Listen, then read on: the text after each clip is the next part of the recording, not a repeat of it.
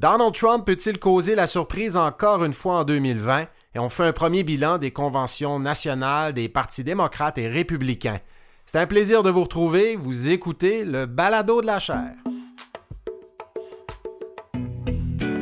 Bonjour tout le monde, je m'appelle Frédéric Gagnon, je suis titulaire de la chaire Raoul Dandurand en études stratégiques et diplomatiques de l'Université du Québec à Montréal et vous écoutez le Balado de la chaire. C'est un balado qui vous permet d'entendre nos conférences si vous les avez ratées et des capsules d'analyse de l'actualité internationale, de l'actualité politique aux États-Unis et de la culture populaire américaine. Je vous souhaite une bonne écoute.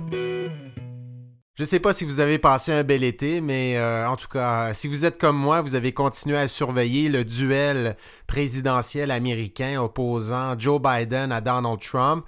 L'élection aura lieu le 3 novembre prochain. Et bon, vous regardez les sondages comme moi, vous constatez que Joe Biden reste en avance dans les sondages à l'échelle nationale. Euh, par 7, 8 points, parfois 10 points. Il est aussi en avance dans euh, plusieurs États clés de l'élection, comme le Wisconsin, la Pennsylvanie et donc, euh, il y a plusieurs observateurs, pronostiqueurs politiques, les gens qui s'amusent à essayer de prédire le résultat de l'élection, qui disent que Joe Biden est quand même en bonne position pour gagner en 2020. Hein, ça vous rappelle pas un souvenir, ça par contre? Il y a beaucoup de gens qui, à pareille date, en 2016, disaient la même chose à propos d'Hillary Clinton et disaient que finalement Donald Trump avait très peu de chances de gagner cette élection. You still think she has a 100% chance of winning the election? I do. Est-ce que euh, on n'est pas en train de tomber dans le même piège là cette fois-ci en disant que Joe Biden est grand favori pour battre Trump en 2020 Est-ce que Trump peut causer la surprise en 2020 un peu comme il l'avait fait en 2016 Bon, je ne vais pas y aller de prédiction aujourd'hui, mais si vous avez euh, ce genre de discussion avec, euh, avec vos amis à la maison, avec des membres de votre famille, ben voici quelques informations intéressantes pour y voir plus clair. Premièrement, ben, quand on regarde les sondages de 2016 et 2020 à pareille date, euh, c'est vrai qu'il euh, y a plusieurs sondages là, euh, qui se ressemblent. Hein. C'est-à-dire que Biden est bien en avance. Clinton est en avance aussi à pareille date il y a, il y a quatre ans. L'avance de Biden est un petit peu supérieure à celle de Clinton. Mais bon, je m'arrête là parce que j'ai l'impression qu'on ne peut pas comparer 2016 et 2020 pour au moins une raison, puis une raison très très importante. Our movement is about replacing a failed and corrupt, and when I say corrupt, I'm talking about totally corrupt, political establishment with a new government controlled by you, the American people. c'est qu'en 2016, ben, Trump a plu à de nombreux électeurs parce qu'il faisait campagne contre les élus à Washington. Mais maintenant, il y a une grande différence. Il est au pouvoir. Et donc, les électeurs tiennent compte de sa performance au sein de la Maison-Blanche. Ça fait partie du calcul des électeurs, alors qu'en 2016, ben, il n'était pas aux commandes et euh, on, ne tenait pas compte de ça. Et sa performance euh, euh, au sein de la Maison-Blanche n'est pas très reluisante aux yeux des Américains depuis quelques mois. plusieurs sondages le démontrent, et notamment un sondage Gallup récent qui illustre qu'il y a juste 13% des Américains qui se disent satisfaits de ce qui se passe aux États-Unis ces jours-ci. The Way Things Are Going. Ça, ben, c'est du jamais vu depuis l'arrivée de Trump à la Maison-Blanche. Pourquoi les Américains sont-ils déçus de la performance de Trump? Ben, on est notamment déçus, et peut-être en premier lieu, de sa gestion de la COVID-19. Cet enjeu-là nuit considérablement au président. On le voit, la très grande majorité des Américains, euh, à peu près 60%, je vous dirais, ne partagent pas l'avis de Trump qu'il aurait bien géré ce dossier. Il y a un enjeu sur lequel, par contre, Trump peut euh, faire des gains au cours des prochaines semaines, et c'est l'économie. Ça, on le voit, euh, c'est l'enjeu sur lequel Trump a encore une petite longueur d'avance. Quoi que ça dépend des sondages, mais il est encore le favori euh, et, non Biden sur l'enjeu de l'économie. On a l'impression que Trump peut relancer peut-être l'économie plus rapidement que Joe Biden euh, au terme de la pandémie de la COVID-19, mais c'est clair que l'économie a grandement changé depuis le début de la pandémie. Hein. Je vous donne quelques exemples. Le taux est passé de 4% à 14% en quelques semaines. Bon, en juillet dernier, il est redescendu. On est à peu près à 10% en ce moment mais euh, c'est plus difficile pour Trump de surfer sur cet enjeu que c'était le cas euh, avant le début de la pandémie. Un autre problème pour Trump, et c'est lié à la pandémie aussi, c'est que euh, cette, cette crise sanitaire l'empêche en ce moment de tirer profit de l'une de ses principales forces en campagne électorale. Ladies and gentlemen of Michigan, it is my high honor and distinct privilege to introduce to you the next President of the United States of America, Donald Trump.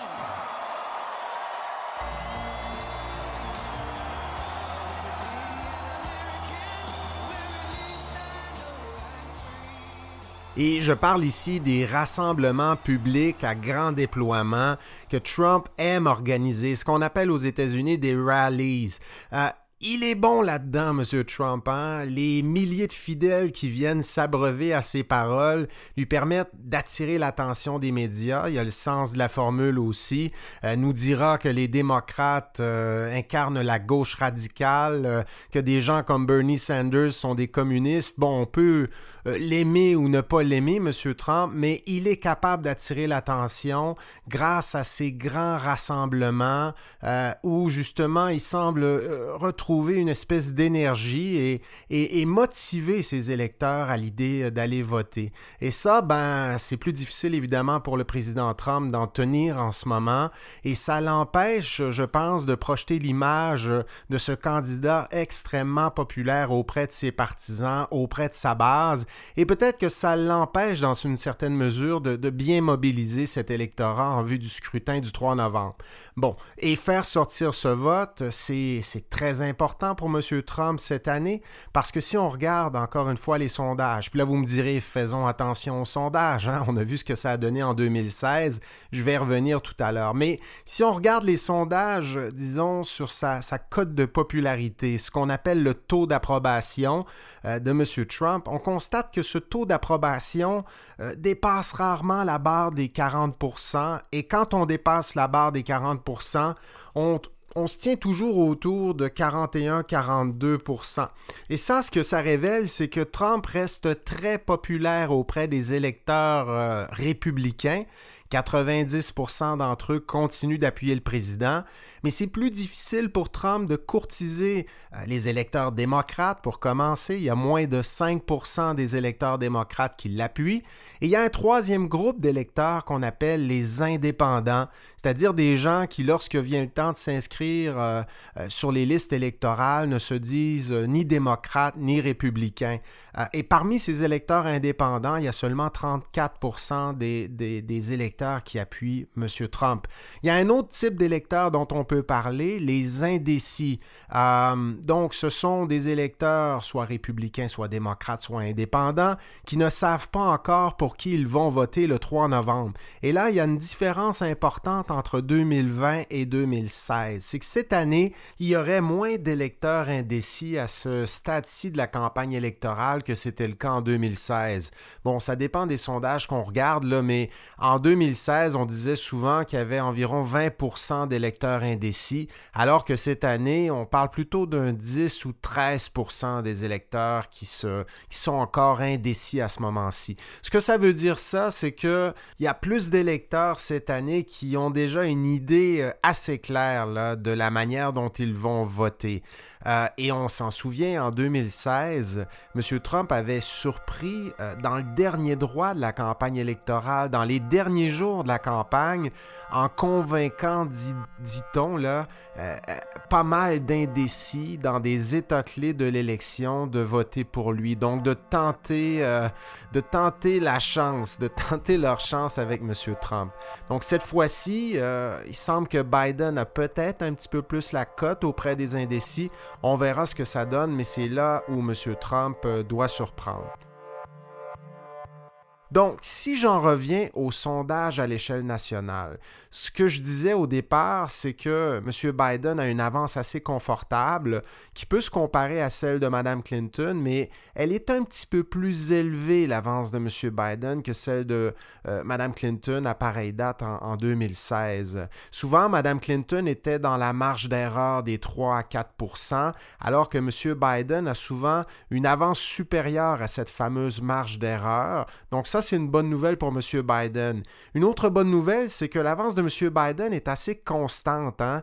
Les intentions de vote ne fluctuent pas beaucoup, alors qu'en 2016, c'était un petit peu plus volatile. Il y a même des moments durant la campagne électorale où M. Trump menait dans la course. On pense notamment euh, à la troisième semaine du mois de mai 2016 ou euh, euh, vers la fin juillet 2016 aussi, si ma mémoire est bonne, M. Trump menait dans les sondages. Mais cette année, le milliardaire semble incapable de se hisser au-dessus de, M. Biden et ça, c'est peut-être signe que ce sera plus difficile pour M. Trump de gagner cette année.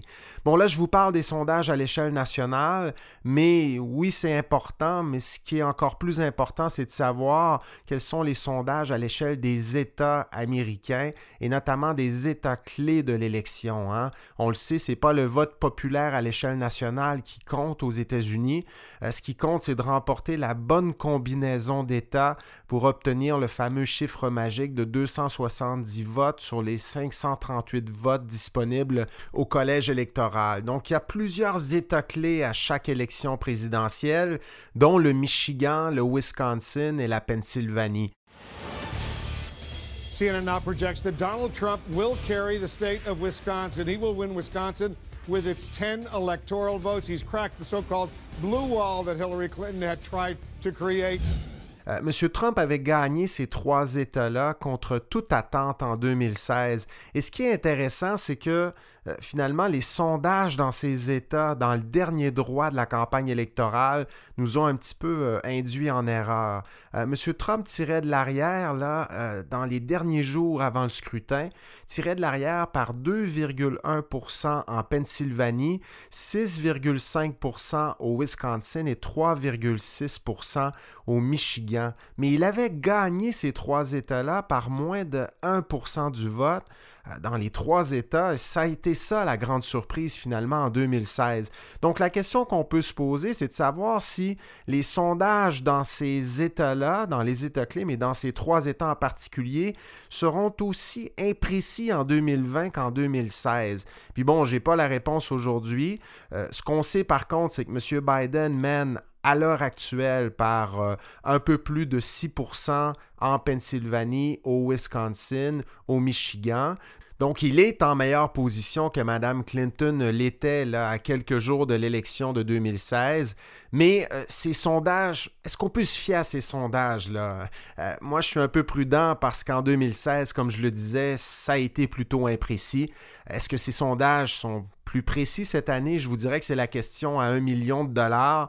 Et c'est bien sûr le grand souhait de M. Trump qui espère euh, surprendre encore une fois, alors que on peut avoir l'impression qu'il y a bien des électeurs américains qui ont envie de lui dire, un peu comme il le disait souvent dans, sa, dans son émission de télé-réalité The Apprentice. You're fired, you're fired, Mr. President.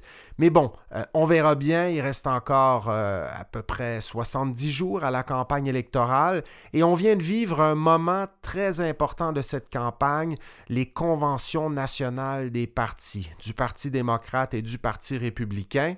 Ces conventions ont duré euh, quatre jours chacune la démocrate la semaine dernière, la républicaine cette semaine. On a entendu les candidats, on a entendu la colistière de M. Biden, Kamala Harris, le colistier de M. Trump, Mike Pence, et des gens finalement qui au sein des deux partis appuient soit M. Biden du côté démocrate, soit M. Trump du côté républicain.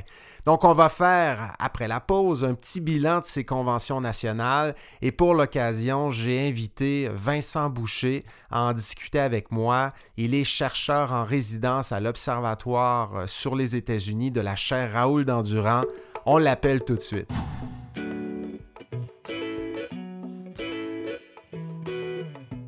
Allô Vincent, comment ça va? Salut Frédéric, ça va bien et toi? Ça va super bien. Merci d'avoir accepté euh, notre invitation. Je voulais parler des conventions démocrates et républicaines avec toi. La convention démocrate a eu lieu la semaine dernière, la républicaine a lieu cette semaine. Elle n'est pas encore terminée, hein. on est jeudi et euh, le dernier soir de la convention, c'est ce soir. Le président Trump va s'adresser aux électeurs, aux Américains. Euh, je voulais faire un premier bilan de ces conventions. Je sais qu'on a encore le nez collé sur la vitre, là, mais on va essayer de pas trop se mouiller quand même sur les prédictions, mais si on fait un bilan de ces conventions-là, quels ont été les, moments marquants peut-être de la Convention démocrate à ton avis? Eh bien, il y a eu plusieurs moments marquants chez les démocrates, mais euh, à brûle pour point comme ça, je pense d'abord à la nomination de Kamala Harris comme première candidate issue des minorités à la vice-présidence pour l'un des deux grands partis politiques américains. Euh, son discours euh, a beaucoup marqué les esprits. Elle devait convaincre euh, les Américains et Américaines qu'elle allait être capable d'insuffler un peu de dynamisme, d'insuffler aussi une dose de jeunesse dans le ticket démocrate. Et je pense que c'est un défi qui a été assez bien relevé avec le discours qu'elle a livré à la Convention démocrate. Joe will bring us together to squarely face and dismantle racial injustice, furthering the work of generations. Euh, je pense aussi au discours de Michel et Barack Obama qui ont respectivement euh, parlé euh, lors de la convention. Euh, le discours de Barack Obama m'a particulièrement ébranlé. C'est un président qui, un ancien président qui s'adressait non seulement à l'électorat démocrate, mais aussi à tous les électeurs américains en disant c'est la santé et la survie de notre démocratie qui est en jeu. un président, effectivement, qui, qui donnait l'impression d'avoir peur pour la suite des choses. Et ça marquait vraiment euh, un contraste très, très euh, frappant avec le Barack Obama qu'on a vu dans les euh, dernières décennies, notamment avec son discours de 2004 à la Convention démocrate à Boston. There is not a liberal America and a conservative America. There is the United States of America. There is not a black America and a white America and Latino America and Asian America. There's the United States of America. Euh, où il nous disait, eh bien, il n'y a pas d'Amérique bleue, d'Amérique rouge, il y a seulement les États-Unis d'Amérique. Le Barack Obama de 2020 est un politicien qui prend la mesure des divisions et de l'ampleur de ces divisions et des conséquences que ça peut avoir pour l'avenir politique des États-Unis. Et c'était euh, un discours profondément marquant. Les Obama ont attaqué directement le président Trump. Ça aussi, c'est peu habituel de la part de, Barack Obama de Michelle Obama aussi, qui euh, nous dit toujours on doit s'élever au-dessus de la mêlée. Hein? Mais les Obama ont attaqué Trump assez vivement à cette convention-là. So if you take one thing from my words tonight, it is this. If you think things cannot possibly get worse, trust me, they can and they will if we don't make a change in this election. If we have any hope of ending this chaos, we have got to vote for Joe Biden like our lives depend on it. Michelle Obama qui a dit eh bien la, suite des choses. Euh, si vous pensez que, ça ne peut pas être pire, bien on va voir que si euh, M. Trump est réélu, euh, les choses vont certainement être bien pires qu'elles ne l'ont été durant les quatre dernières années. I never expected that my successor would embrace my vision or continue my policies. I did hope, for the sake of our country, that Donald Trump might show some interest in taking the job seriously. That he might come to feel the weight of the office and discover some reverence for the democracy that had been placed in his care. But he never did. For close to four years now, he has shown no interest in putting in the work, no interest in finding common ground, no interest in using the awesome power of his office to help anyone but himself and his friends. No interest in treating the presidency as anything but one more reality show that he can use to get the attention he craves. c'est très frappant pour un président qui est demeuré relativement silencieux sur le bilan de, sur les agissements de son successeur durant les, dernières années. On a vu que Obama a commencé à se prononcer davantage, à prendre position sur la place publique, sur la mmh présidence Trump à partir des mi-mandats de 2018. Mais c'était sans doute le discours le plus virulent, sa critique la plus virulente euh, du bilan des quatre années Trump. Les principaux objectifs des démocrates, selon toi, là, quels étaient-ils? Et est-ce que tu as l'impression que les démocrates ont atteint ces objectifs avec la Convention? Bien, l'objectif principal, c'était de convaincre l'électorat américain que Biden est le bon choix, le mm-hmm. bon choix pour battre Trump. Et il euh, fallait tout d'abord prouver que Biden a le caractère nécessaire pour assumer les fonctions présidentielles. Donc ça, ça a été l'un des thèmes principaux de la convention, notamment de la deuxième soirée. Par la suite, euh, les démocrates voulaient convaincre euh, l'électorat qu'on était capable de réunir le parti autour des principaux enjeux qui ont fait l'objet de débats durant les euh, qui ont mené à la sélection de Joe Biden. Je pense notamment aux enjeux d'immigration, aux enjeux euh, de lutte contre les changements climatiques, de contrôle des armes à feu, qui ont été mis de l'avant lors de la troisième soirée. Et ce qui était intéressant à cet égard, c'est que lors de la troisième soirée, on nous a présenté des témoignages, des euh, capsules vidéo sur ces différents enjeux. We are American families. We need a president who will bring people together, not tear them apart. Et c'était une soirée qui culminait avec le discours de Kamala Harris. Mm-hmm. Donc, c'était une façon pour le Parti démocrate de dire, écoutez, on sait que M. Biden n'est pas nécessairement le candidat le plus inspirant, le plus dynamique, qui n'est pas, c'est pas nécessairement l'individu le plus porteur de changement au sein du parti politique. Cependant, avec Mme Harris, on va être en mesure de livrer la marchandise sur ces dossiers qui sont importants pour la base du Parti démocrate et pour les plus jeunes aussi au sein du Parti démocrate, parce qu'on veut convaincre les jeunes que ça vaut la peine d'aller voter.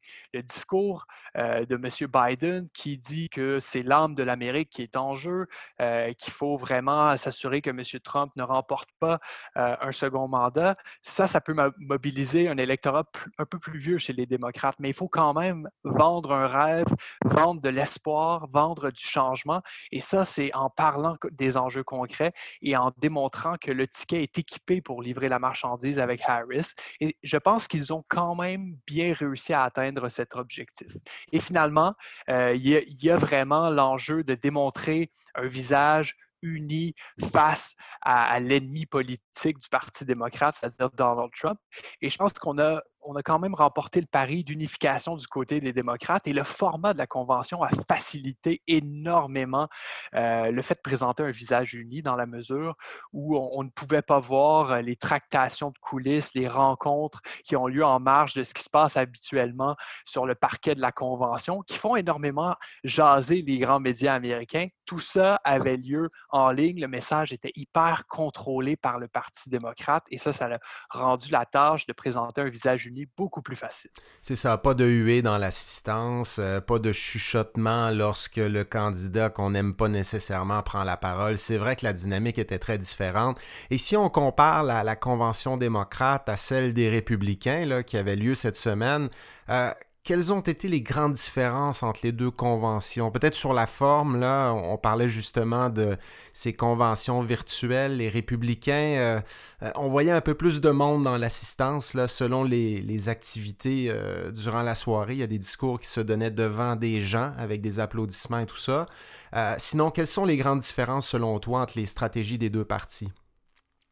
Eh bien, du côté des démocrates, on veut convaincre que c'est véritablement euh, la survie, le sort de la démocratie américaine qui est en jeu le 3 novembre prochain, alors que du côté des républicains, on nous dit si on ne reconduit pas le mandat de M. Trump, euh, les rues américaines vont être à feu et à sang littéralement. Donc, euh, et au même moment, il se passe, il se passe ces, ces, événements, il se produit ces événements au Wisconsin où il y a encore cette instabilité euh, sociale perceptible dans, certaines villes américaines. Donc, ça sert, ça sert un peu le message des républicains, ça, Vincent?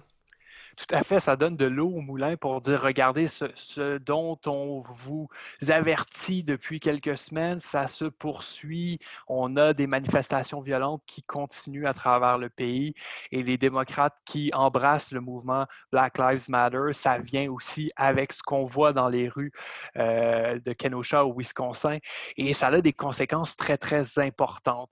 Et, et ce qui est frappant dans tout ça, c'est qu'on a deux récits qui s'entendent sur une chose, c'est-à-dire l'importance du scrutin du 3 novembre prochain. Or, la prescription qu'on donne pour euh, la suite des choses, le diagnostic en fait qu'on propose pour qu'est-ce qui risque de se produire si l'autre partie l'emporte est diamétralement opposé. Donc, ça, c'est un mmh contraste assez important euh, du côté des deux parties. Autrement, euh, je dirais que chez les républicains, il n'y a pas eu vraiment de message positif. C'est assez particulier pour le parti d'un président sortant de, de présenter l'état du pays de manière manière assez, assez contrastée. Oui, parce que le, parti est au pouvoir, c'est ça qui est paradoxal. Hein. On est au pouvoir, puis on vous dit que ça va mal. Exactement. On dit que ça va mal, notamment pour les questions de manifestation que tu as évoquées et euh, pour les questions de, loi et l'ordre qui sont chères au président Trump. Euh, un, slogan qu'il utilise souvent sur sa plateforme de communication préférée, Twitter. Et c'est assez frappant de voir que son parti dit écoutez, ça va très, très mal et c'est de la faute du parti adverse de ne pas prendre de responsabilité pour le ressentiment social qui rejaillit sous forme de manifestations aux États-Unis. Euh, ça nous démontre à quel point euh, le pays est polarisé parce que si le président Trump et le Parti républicain peuvent se permettre de présenter un tel récit, c'est le récit a traction chez une partie de l'électorat, chez la base républicaine, et qu'on ne cherche pas à convaincre vraiment euh, des indécis, on ne cherche pas à convaincre des démocrates aussi qui pourraient peut-être être tentés de passer du côté républicain, parce que la polarisation est telle euh, que les idées sont déjà faites pour énormément d'électeurs à travers le pays. Et c'est pourquoi qu'on présente une espèce de, panorama très, très sombre du côté des républicains, qui est non sans rappeler euh, le discours sur le carnage américain euh, avec lequel Trump avait débuté sa présidence en, acceptant euh, l'investiture, pas l'investiture, mais en, devenant président le, le, 20 janvier 2017. The crime and the gangs and the drugs that have stolen too many lives and robbed our country of so much unrealized potential. This American carnage stops right here and stops right now. Donc ça, c'est une chose. Et du côté des démocrates, on avait beaucoup plus d'espoir, on avait beaucoup plus de, une volonté de présenter euh, ce qui va se produire si jamais on euh, si jamais, c'est-à-dire si jamais on défait le président Trump et Joe Biden et Kamala Harris accèdent à la Maison Blanche. Et on propose du côté des démocrates une plateforme politique beaucoup plus étoffée que du côté des républicains. Et c'est ce qui aide à marquer ce contraste-là. C'est que chez les démocrates, on dit non seulement on veut vaincre le président, mais voici nos priorités et voici comment on veut atteindre nos objectifs durant euh, le mandat de quatre ans et voici nos priorités sur une période de huit ans. Parce qu'on tend toujours à projeter un peu aussi, à espérer qu'on ait un deuxième mandat qui suive, euh, advenant une éventuelle élection. Du côté des républicains, aucune plateforme électorale formelle. Tu me corrigeras si je me trompe, mais on n'a pas mmh présenté au Parti républicain de plateforme. Euh, la Maison-Blanche a présenté une liste de priorités euh, très, très vague, très, très courte aussi, mais le Parti républicain a dit euh, nous donnons notre plein appui au président Trump et à son agenda America First. Il va rendre sa grandeur à l'Amérique. Et ça, c'est frappant. On a un président qui nous dit ça va pas très bien au pays, mais faites-moi confiance. Euh, je vais continuer à améliorer les choses sans nécessairement donner trop trop de détails sur euh, ce qu'il a accompli. Du moins, dans les, trois premières euh, soirées de la Convention républicaine, on a eu peu de détails à cet égard-là. J'ai été frappé de voir notamment le, vice-président Pence être l'un des seuls qui met de l'avant véritablement ce qui sont les victoires du président Trump, notamment en matière de politique internationale. On a beaucoup beaucoup, parlé de l'assassinat du général iranien Qassem Soleimani, de l'assassinat aussi du euh, leader euh, al-Baghdadi du groupe armé État islamique. Mais grosso modo, les autres intervenants nous ont présenté un portrait global de la situation aux États-Unis. On fait une profession de foi à l'égard du président Trump. Et euh, c'est à se demander, est-ce que cette convention n'était pas davantage pour un auditoire d'une seule personne, c'est-à-dire Donald Trump, que pour un auditoire beaucoup plus large, dans une tentative de convaincre des gens de voter républicain. En tout cas, pour le moment, la Convention démocrate euh, ne semble avoir eu aucun effet sur les sondages, sur les intentions de vote. Donc Joe Biden conserve son avance de 8 à 10 points dans les sondages à l'échelle nationale. On verra si la Convention républicaine euh, permet à Trump de se de, rattraper M. Biden, hein, un petit bond dans les sondages. Bon, par le passé, on l'a vu lors des, cycles électoraux récents, euh, ces conventions n'ont pas eu un très grand effet sur les intentions de vote non plus, euh, à part peut-être, bon, 1992, où Bill Clinton et les démocrates euh, profitent d'une convention fructueuse pour convaincre davantage d'Américains de voter pour M. Clinton. Les codes d'écoute aussi télévisuels étaient à la baisse cette année comparativement à 2016. On verra si c'est signe que les Américains sont peut-être moins intéressés à l'idée d'aller voter euh, cette année. Mais ça, ce sera euh, pour un autre balado. Vincent, merci beaucoup d'avoir participé au balado cette semaine. C'était vraiment le fun. Merci Frédéric. Je vous remercie d'avoir écouté ce balado de la chaire. Si vous voulez nous poser vos questions, vous pouvez le faire sur les médias sociaux de la chaire Raoul Dandurand, sur Facebook, Twitter et Instagram, en utilisant le mot-clic balado de la chaire. Je vous invite également à consulter notre site internet si vous voulez rester à l'affût de nos activités au www.dandurand.ucam.ca. Et sur ce site internet, vous pourrez aussi vous abonner à notre lettre d'info de la chaire.